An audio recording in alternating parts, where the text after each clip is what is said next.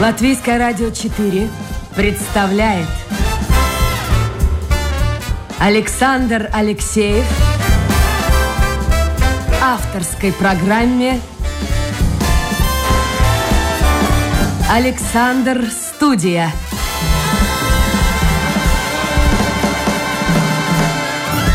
Здравствуйте, друзья! В эфире программа «Александр Студия».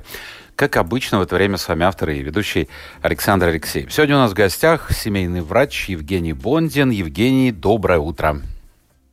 Доброе утро.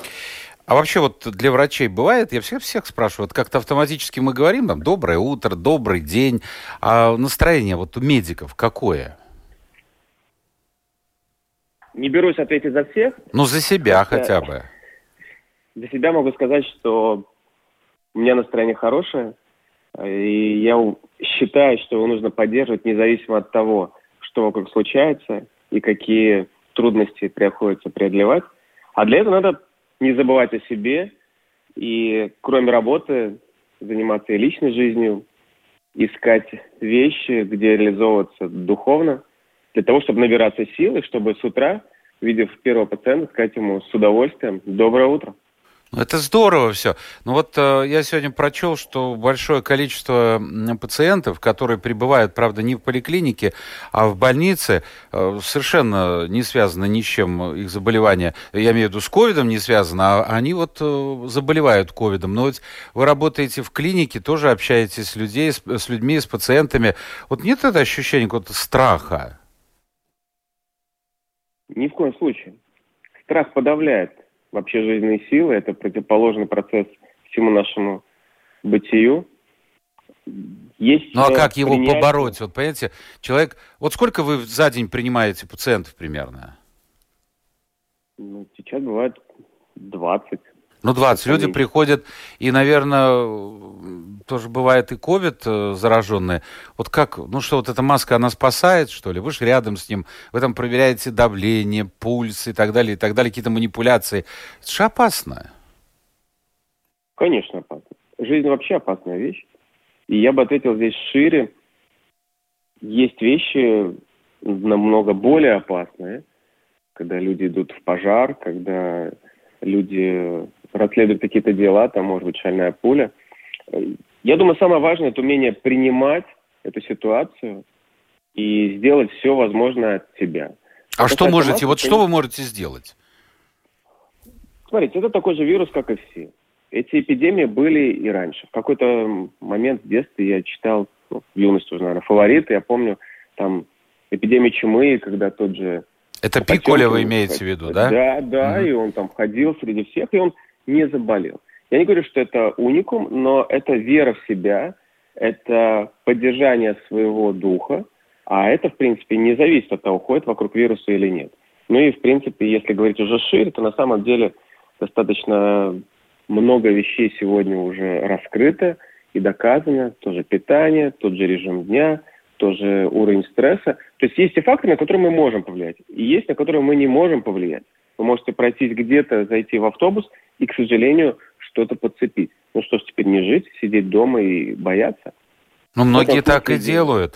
Ну, давайте мы напомним, что это программа «Александр Студия», семейный врач Евгений Бондин. У нас сегодня в гостях, и если у слушателей появятся вопросы, то, или, может быть, они захотят прокомментировать услышанное, то они могут зайти в интернет на домашнюю страничку Латвийское радио 4, программа «Александр Студия», и ваше послание сразу же появится у меня на мониторе. А вот э, прививочку вы сделали уже? Собираетесь?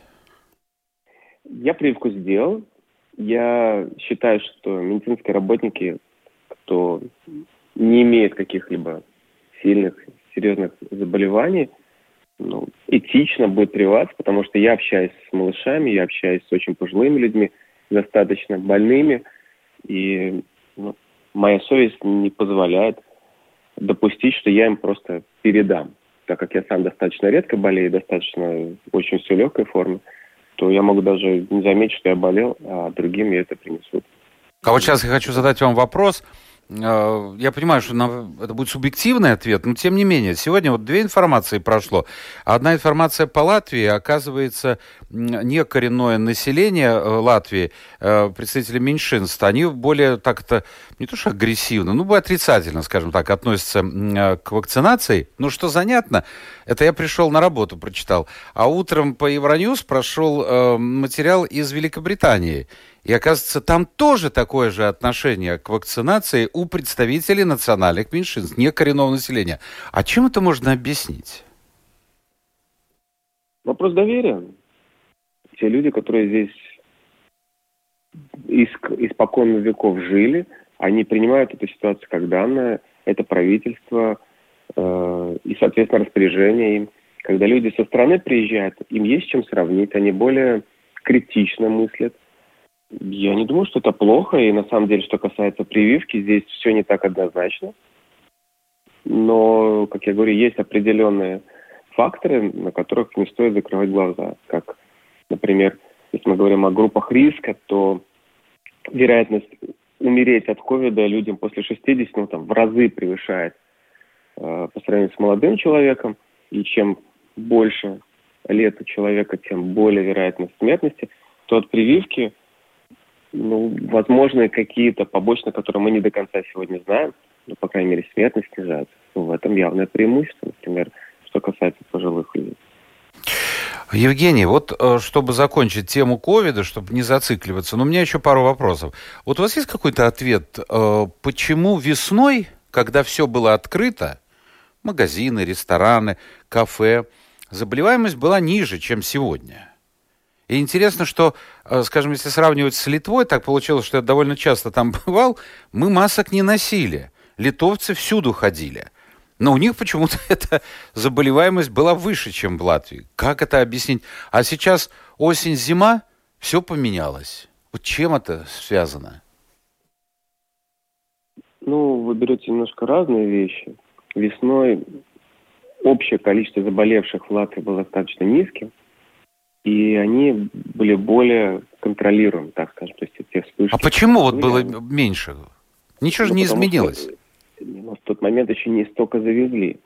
То есть, знаете как, если попадает какая-то капля, например, э, воды, скажем, на пол, то в одном месте. Когда у вас протекает уже весь потолок с разных сторон, пусть по капле, но уже их огромное количество, и в разных совершенно сторонах ты уже не успеваешь подставлять ведро, чтобы это все спасти. Здесь то же самое, то есть в какой-то момент за этот год распространялся по разным уголкам совершенно с разных сторон источники заболеваемости, и этот процесс пошел неконтролируем, поэтому он уже намного выше. Что касается э, запретов, тут много можно дискутировать, и можно сравнивать опыт других государств, что нужно ограничить, что не нужно ограничить. Я тоже и периодически выезжаю, и у меня есть достаточно много родственников и знакомых за границей. И там мы видим, как они справляются. Ну так, чтобы вот так запретили все магазины, в Европе я такого вообще не слышал. Ну, по-разному бывает. По-разному бывает. Мы вот общаемся со слушателями и общаемся с гостями, которые живут не только в Латвии, но и в других странах. По-разному. И комендантский час есть по-разному. Да. В общем-то, выглядит он. Ну и еще второй вопрос э, по поводу э, ковида. Смертность. Вот э, я обратил внимание, у нас смертность процентном отношении все-таки, мне кажется, выше, чем у соседей литовцев и эстонцев. Некоторые говорят, у нас медицина хуже, поэтому и смертность выше. Чем вы это объясняете? Ну, статистика вообще такая вещь, она неоднозначна. И что касается смертности, особенно от, э, в данном случае ковида, даже сравнивая с другими государствами медицины, у нас точно не хуже. Единственное, что у нас э, более она сосредоточена в больших центрах, например, Рига, и еще есть несколько, как Даугавпилс, Резек, Новенского, Слепо, то если в той же Литве у них намного больше этих центров, но за счет того, что у них более равномерно распределено население. Это самое простое. У них изначально не существовало только одного центра. У них тот же Каунас, Вильнюс, Клайпеда, там конкурирующие всегда были структуры.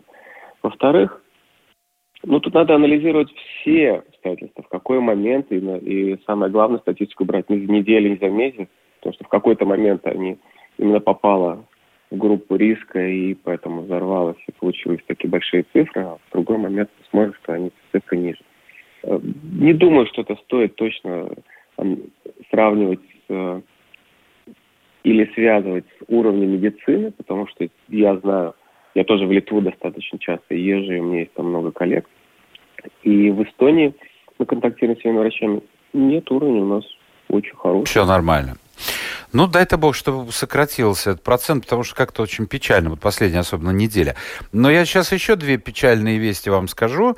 Они связаны уже не с ковидом. Дело в том, что ковид рано или поздно закончится, а вот небезызвестный Билл Гейтс э, прогнозирует, ну, кто его знает, человек умный, может быть, он действительно прав, о том, что после ковида ждет мир две угрозы. Это, во-первых, изменение климата, которое уже давно происходит, но оно будет происходить более активно, и это увеличит смертность населения по всему миру.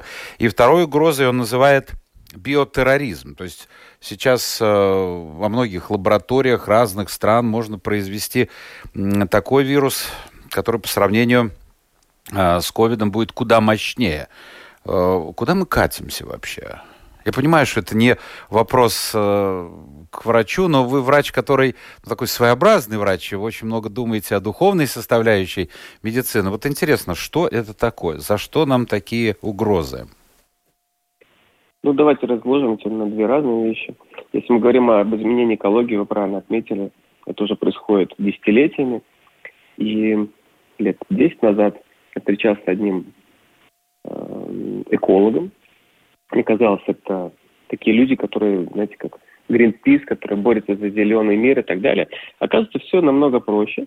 Они анализируют изменения в мире и прогнозируют и показывают, к чему это может привести. И уже тогда мы говорили о том, что человек уже давно изменился, у него много вырабатывается компенсаторных механизмов. То есть мы сегодня уже другие, и человек, вдруг попавший из прошлого, там, 50 сто лет назад в наших условиях, скорее всего, долго бы не выжил. По-моему, у Райкина был даже рассказ, как взяли горца в город, и он очень быстро попытался сбежать. Ему там было за сто лет, и пытались анализировать его здоровье. Так вот, в говорит, как вы здесь живете? Такой стресс, вы едите непонятно что, пьете непонятно что, и спите непонятно как.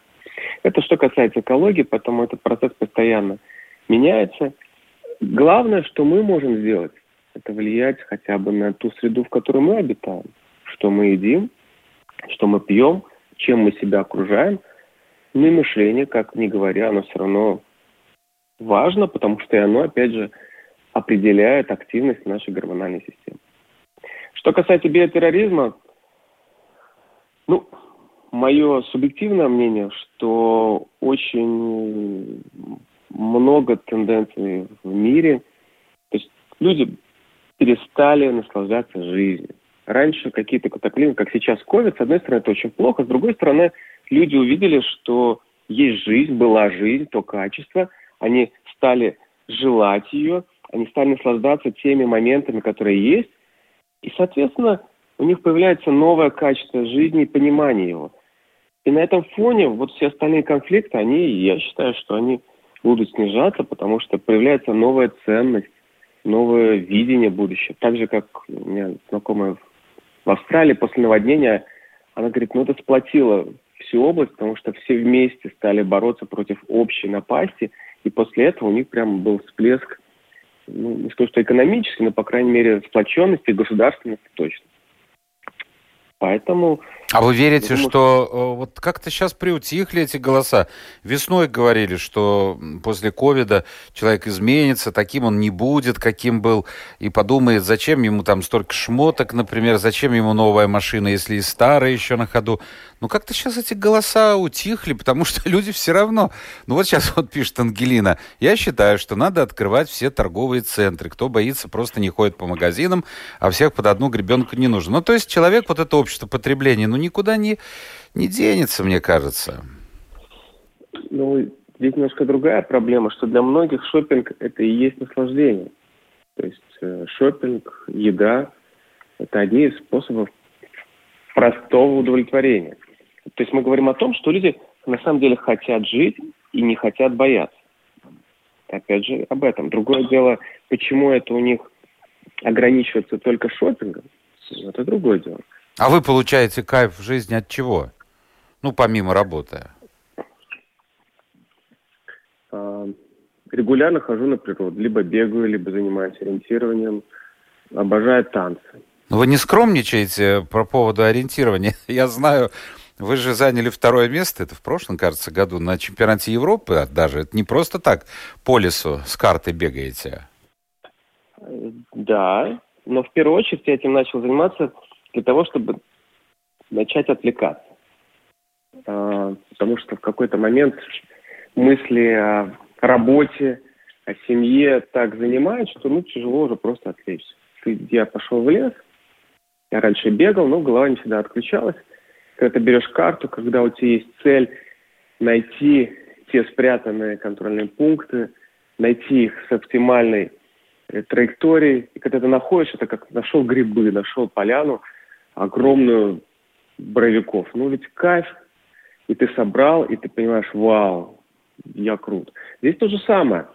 И выйдя из леса, еще долгое время ты думаешь, как классно там, шел здесь. Но второе, я не перестаряю, переставаю терять ощущение наслаждения. Когда я бегу, мне важно глазами. Я вижу те уголки нашей Латвии, ну не только Латвии, насколько они прекрасны, насколько какая-то ты залез во враг, куда бы ты никогда туда не залез. Рядом проходит тропиночка, она закрыта кустами, а внутри там ручеек бежит. Или вид какой-то утеса. Вот если мы говорим про 24 часа, то ты на рассвете, все в тумане, и ты видишь, как поднимается солнце, как э, росой покрыто поле. Ну, это прекрасно. Ну, это для кого-то, понимаете, вот смотрите, вы правильно сказали, у каждого должно быть, ну, желательно, чтобы было бы какое-то увлечение, для вас ориентирование, я знаю, вы и танцами занимаетесь, ну, то есть как бы отвлечься от этой гадости, которая нас окружает в жизни, я так уж условно говорю, это не только ковид вообще, а, а для кого-то шопинг, и я понимаю их, этих людей, они сейчас, в общем-то, пребывают в сложном положении, когда все закрыто. Главное найти да. это дело, правильно? Конечно, конечно. Здесь начать. Хотя отвлекаться существует много способов, да, например, человек идет там, толкает гири или штанги, он тоже отвлекается, но в какой-то момент он все-таки начинает это делать механически. И вот в этом важно осознать, что это важно, чтобы ты наслаждался этим, чтобы ты получал удовольствие, и выйдет и говоришь, вау, это же было прекрасно. А часто шопинг это как э, какая-то, ну, не скажу, что зависимость, надо купить, надо купить. И уже когда люди спрашивают, а почему он уже, ну, потому что привычка покупать. Покупка ради покупки получается. Да, ну, тоже, вот да. здесь э, есть разница, что мы делаем, да. То есть, а можно и действительно создавать какой-то свой имидж, свой образ – люди уходят, то есть у них есть видение, и тогда покупка – это один из способов достижения. Ну, считается, что женщинам больше нравится шопинг. Вот как вы к нему относитесь? Одеваться-то нужно, извините. Что-то же надо покупать. Ну, мне проще принцип э, пришел, увидел, купил. А вы видели, слушайте, вы видели схему на прошлой неделе? Но это трудно, был бы экран, я бы показал. Значит, как женщина ходит по магазину. Это сложнейшая комбинация. Поворот налево, направо, возвращение назад. Мужчина вперед, налево, вышел. Все. Вот это, ну, смотрите, как устроена психика у женщины и у мужчины. Отличаемся бы. Мне кажется, они иногда ходят э, как на выставку, наверное, посмотреть, присмотреться. Да, мне вот это с этим тяжело. Это а между прочим, я знаю, пенсионеры многие ходят, даже если им не по карману что-то купить. Ну, во-первых, тепло, во-вторых, красиво. Музыка играет, ну вот гуляют, смотрят витрины. Так, так во всем мире происходит.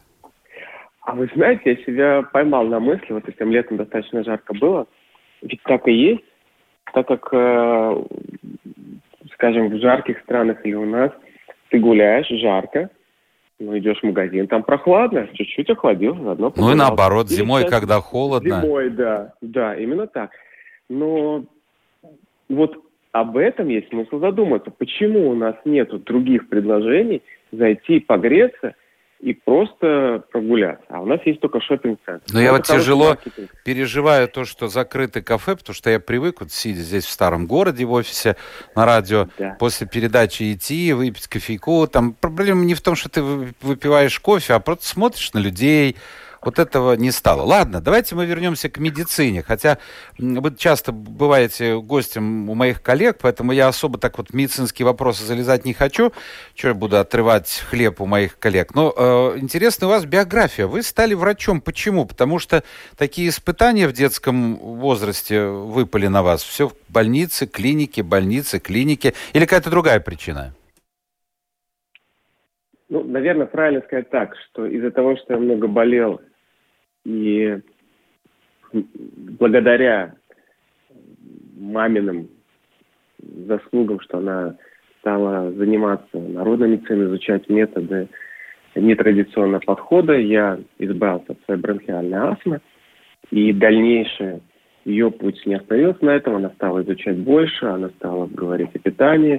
То есть дома она всегда достаточно большую базу и понимание того, что наш мир, это, оказывается, содержит огромное количество возможностей для нашего э, благополучия, для нашего здорового образа жизни. То есть у меня уже сформировалось мышление о том, что мир, он дает нам практически все. Было бы желание брать.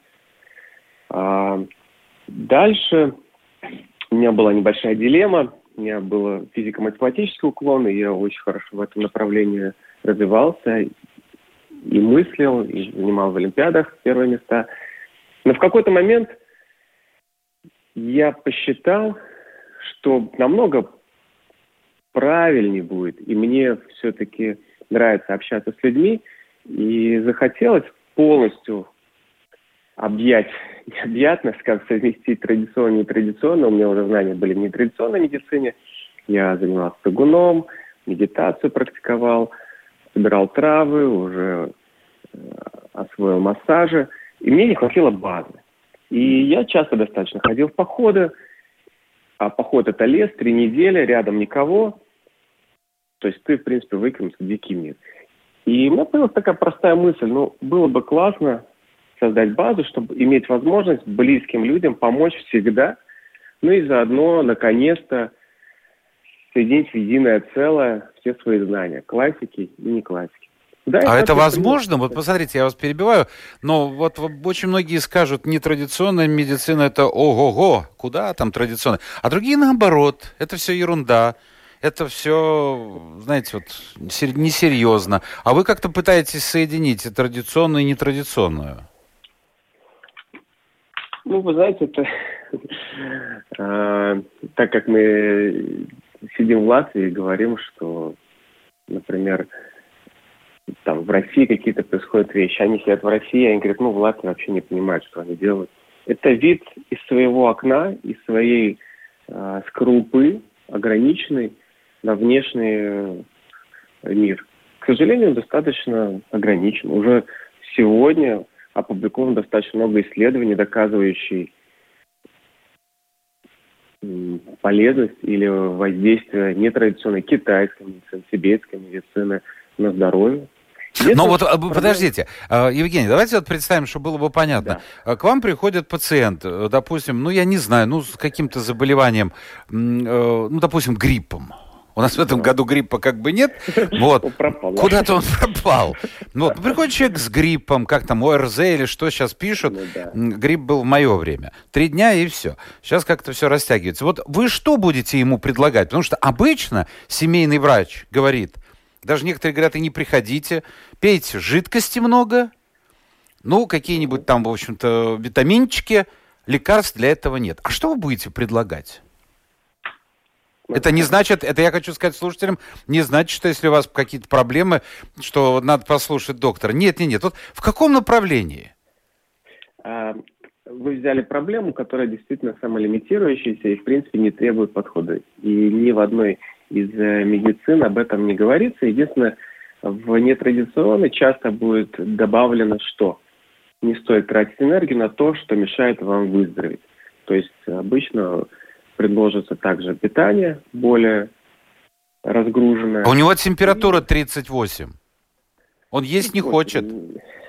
А вот есть кто и хочет. То есть тут разные. Есть люди, которые заставляют тебя, говорят, надо миска поесть. Ну как же, я же мужик. А, то есть если мы говорим об ОРЗ, это ограничивающее. А, медицина, она и в этом смысле классическая медицина хорошо научилась решать острые проблемы. Нетрадиционная, у них тоже есть огромное количество трав, то есть можно есть сборы. Они также используют э, витамин содержащие, то есть если это не С-витамин, то это может быть лимон, это может быть лайм, это могут быть э, клюква, ну, то есть зависит от региона. Про воду тут все одна едины в этом мнении. Э, скажем, если это э, будет акупунктура, то это могут быть определенные точки, которые нужно массировать. Но другими словами, если мы говорим про ОРЗ, это самолевитирующая болезнь. Окей, Все хорошо. интереснее, я вот продолжу. Да. Когда мы говорим о хронических заболеваниях, о глубоких изменениях... Ну, здесь скажете, здоровый образ вот. жизни, питание, это, это все ясно. Нет, и вот здесь начинается разница, да, и тут вот из Востока идет очень много знаний, да. И они уже сегодня, мы иногда не можем сказать, это было из Востока и Запада, потому что Запад быстро интегрируется и говорит, о, это теперь наш. По сути, это пришло оттуда. Поэтому, но там еще есть философия, которую западная культура отрицает. Вот, наверное, так будет правильно. А как вы относитесь к тому, что э, многие наши соплеменники бывшие, которые уехали за рубеж, вот тоже рассказывают, как гости программы, мы беседуем с ними по телефону, говорят, э, что-то прихворнул немножко там в Англии или где-нибудь в Германии, э, ну, врач говорит, процетамольчик, и там и все, и все, сами выздоровеете. Такой подход а... тоже есть. Ну, я понял, о чем вы говорите. Да, те люди, которые не доброжелательно да, отзываются о нашей медицине, пожив в Англии, в Америке, в Германии, и если они потом возвращаются сюда, они говорят, как здесь хорошо. Э, в Латвии это та редкая страна, в которой еще личный контакт с доктором возможен. Я бы сказал, что он в большей мере происходит, и он достаточно быстро, скоро. То есть если в Англии вы делаете, записываетесь на прием, то чаще всего это либо медсестра, либо это помощник, доктору ну, попадешь через две недели, может через месяц, а может и вообще его не увидишь. То же самое и в Германии.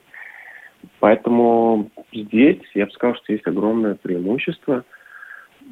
Второе, да, так как там э, все на emergency, то есть на э, экстренную медицину отправлено, поэтому амбулаторно, ну, понятно, ты выживешь, и поэтому людей так оттягивают, оттягивают, оттягивают до того момента, пока он говорит, ну все, не могу, мне все плохо, вызывать скорую, вот возле больницы, и там его быстро все решать. Это перевернутая модель медицины. Ну, сказать, что она хорошая, нет. Ну вот у меня друзья, живущие в Италии, сказали вот примерно то, что вы сейчас э, о чем говорили, э, что если у тебя там мелочь какая-то, то не дождешься врача.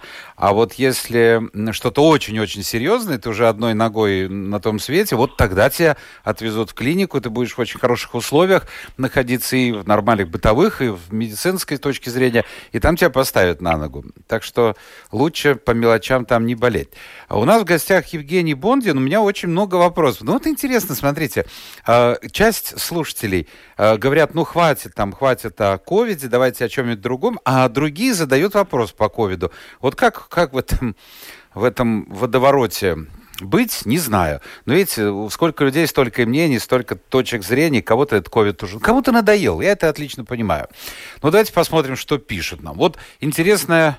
Алексей пишет, интересная точка зрения. Он считает, что эта зима первое следствие пандемии. Мир год на паузе был, и теперь природа возвращается к прежней погоде. Вот видите как? Ну, мистификация, она всегда существует, почему нет? С одной стороны, можно всегда считать, что этот год был вообще подарком. Посмотрите, лето. Но такого лета несколько лет не было. Учитывая, что никуда не было возможности выехать, то это подарок. И зима – это тоже подарок. И я, например, за то, что всегда видеть позитивные вещи – в окружающих нас явлениях. И почему не принять, кажется, это подарок? Я за. Давайте Понятно. радоваться. Ну вот Ангелина еще раз пишет, она, наверное, как-то прослушала кусочек вашего рассказа, потому что что-то нападает на вас. Э, пишет, сейчас уже не шопинг интересен, а просто переодеться, так как сезоны разные. И пока не работают салоны красоты и так далее, на что должны жить эти люди? Пособие по простою 200 евро. Нет, там больше. А, а ваш гость балдеет от природы. Его же никто не отговаривает от этого. А потом самое главное. А мы, женщины, балдеем от магазинов, салонов красоты и попить кофейку в кафе. Каждому своем. Вот так вот. Я согласен. Я тоже с удовольствием встречаюсь и встречался раньше с друзьями в кафе. Конечно, это же полностью согласен. Это социализация. Одно с другим не, не связано. Я думаю, что масса мужчин... Извините, но если мы идем в нормальное время и смотрим в окно кафе или заходим в ресторан, то, мне кажется, сколько женщин, столько и мужчин там. А, медицину опустили до... Вот такая точка зрения тоже существует, Юрий пишет. Опустили до плинтуса, а теперь пугают. Кому это надо? Согласны вы с этим? Ну, то, что в Латвии э, медицина страдает от э, недостатка ресурсов, это правда. И если мы говорим по поводу уровня бюджета и финансирования в Латвии, даже по сравнению с той же Литвой и Эстонией, то, конечно, у нас намного ниже процент, выделяемый на медицину. Да, в этом смысле можно сказать, что это правда. Ресурсов не хватает как физических, так и финансовых, но качество я бы сказал, что у нас очень высокое. Наши врачи ценятся в Европу, то есть если уезжают в Германию, в Англию. Я сам э, достаточно долгое время собирался и был готов уехать. Австралия, брали, в Англию даешь документы, не проблема, все, что нужно, только язык. В Швецию, вот даже документы, хоть сейчас уезжаешь. То есть э, уровень наших медиков, он очень высокий, и квалификация, она очень хорошая. А по поводу ресурсов, ну так это вопрос общий, э, наверное, позиции, насколько люди готовы бороться. Потому что когда происходили митинги, когда говорили, собирали подпись, давай что-то делать, ну, к сожалению, отзывчивость э, социума достаточно низкая, и поэтому приходили только те же медики, которые якобы им и надо. Если существовала другая точка зрения, вы и так много получаете, чего вы хотите. Да. Ну, да, также, ну, у нас каждый вот кулик свое болото хвалит и защищает свое это болотце, а вот помочь перейти на другое, всегда, довольно часто, я вот когда приглашаю и врачей, говорят, что зажрались, учителей зажрались, ну и вот так да. порознь, конечно, легче э, контролировать. А семейные врачи, спрашивает Кимыч, лечат ковид? И сколько больных ковидом вам удалось вылечить? Вот, э, знаете, хорошая постановка вопроса, лечат ли ковид. Ну, понятно, что если человек заболевает ковидом, конечно, я его консультирую, я ему рассказываю, как восстанавливаться, как бороться с этой болезнью. Но сказать, что я его вылечил, ну, к сожалению, не берусь такое. То есть, скажем так, ковид – это вирусное заболевание, и вылечит его сам пациент. Но все рекомендации дает, конечно, семейный врач на том этапе, пока он находится дома. То есть, по сути, происходит ситуация очень просто. Человек заболевает – сдает тест, и дальше он ежедневно связывается, контактирует со своим семейным врачом, который и принимает решение, оценивая состояние больного. То есть если это уже близко к критичному, то, конечно, вызывается скорая едет в больницу. Если это э, состояние, которое можно спокойно вести дома, да, даются рекомендации и лечится. Что касается много ли, да, ну, смотри, только в этом месяце, наверное, было человек 20. У вас. А, да. Евгений, времени совершенно нет, но хочется а, побольше вопросов. Вот это совершенно вопросы с другой темы. А, к счастью, первый раз видел чемпионат по ориентированию в 2020 году в устье Гауе, пишет Алекс. А вы там участвовали? В устье Гауе. Да, да, я знаю, о чем говорить. На самом деле, в 2020 году я участвую в латвийских соревнованиях регулярно по всей Латвии. В Устье Гауи проходит регулярное соревнование. Гауи очень популярное место для ориентирования. Плюс есть чемпионаты, есть так называемые тренировочные соревнования. То есть, по сути, вот даже сейчас, во время ковида, как тренировки можно иметь возможность выйти в лес и побегать. То есть люди независимо расставляют контрольные пункты, и ты дальше также сам бежишь с карты, их находишь и все делаешь. То есть да, Понятно. Да. А, Евгений, вот э, вы уже сказали о том, что практикуете цигуны. У кого, вы, спрашивает Лана, учились? И применяете ли вы его в своей практике? Учился я в Сюиментана. Это Джунян Цигун. Это мастер приезжал сюда из Китая. Есть сам сейчас э, скажем так, носитель этого учения. Использую ли я его в своей практике? С точки зрения философии обязательно. С точки зрения понимания движения энергии обязательно. Если мы говорим как прикладная какие-то воздействия, достаточно редко. Во-первых, мне это мало кто спрашивает. Во-вторых, ну, это достаточно энергоемкая вещь. И ну, каждый раз это применять, наверное, не имеет возможности. Но объясню очень просто. Любой врач лечит уже сам собой. И зависит от того, что он делает, вы пришли к нему на прием, иногда говорит, ой, доктор, к вам пришел, и после вас так легко и хорошо. Вроде бы вы ничего не делали. Но все равно мы используем то, что мы знаем. Мы, наш настрой, наше энергетическое наполнение, счастье, это все тоже лечит. Поэтому, когда приходит доктор, это не только рецепт, а если это произошел разговор и был обмен э, мнением, все равно происходит и обмен, ну, назовем это энергией. Так что ничто не сравнится с общением. С доктором сейчас есть такие возможности общаться в онлайн-режиме. Конечно, это, может быть, решает частично проблему, но я с вами согласен, общение непосредственно со специалистом дорогого стоит. А если у вас дети, Женя спрашивает, я знаю, у вас трое детей. Да. А какие, ой, нет, спрашивают, какие витамины вы даете, пьете ли нет, нет, нет, друзья мои, это значит, кто-то сейчас послушает, начнет пить такие витамины или нет. А, давайте вот закончим по поводу детей. Прививки у детей. Тут целое движение международное. Нет, не будем прививки детям. Вот они выживут, все равно. Это заговор международный. Как вы к этому относитесь? А, хорошая тема. Давайте в двух словах. Да, именно Есть в двух, не больше. Однозначные болезни – от которых, к сожалению, люди умирают. И которые очень актуальны даже в нашей стране. Та же дифтерия, столбняк, полиэмилит. Актуальны. Мы можем, как говорится, надеяться на естественный иммунитет. Я тоже за. Но я не видел родителей, которые готовы, чтобы их ребенок стал жертвой эволюционного отбора. Поэтому есть показания, когда можно отложить. Есть э, состояние, когда, возможно, лучше отложить. Но есть болезни, от которых лучше привиться. И наш опыт, и ваш, думаю, наш, уже из Советского Союза показал, что достаточно много прививок уже себя зарекомендовали. Создаются новые прививки. И вот про них можно дискутировать, осознавая, зачем, как, как они воздействуют, действительно ли без них э, никак нельзя жить. Тут я соглашусь. Но есть болезни. Семейный врач был гостем программы «Александр Студия». Спасибо, Евгений. И мы завтра встречаемся, как обычно, в 11 часов, сразу после новостей. Новый день, новый эфир, новые гости. Пока.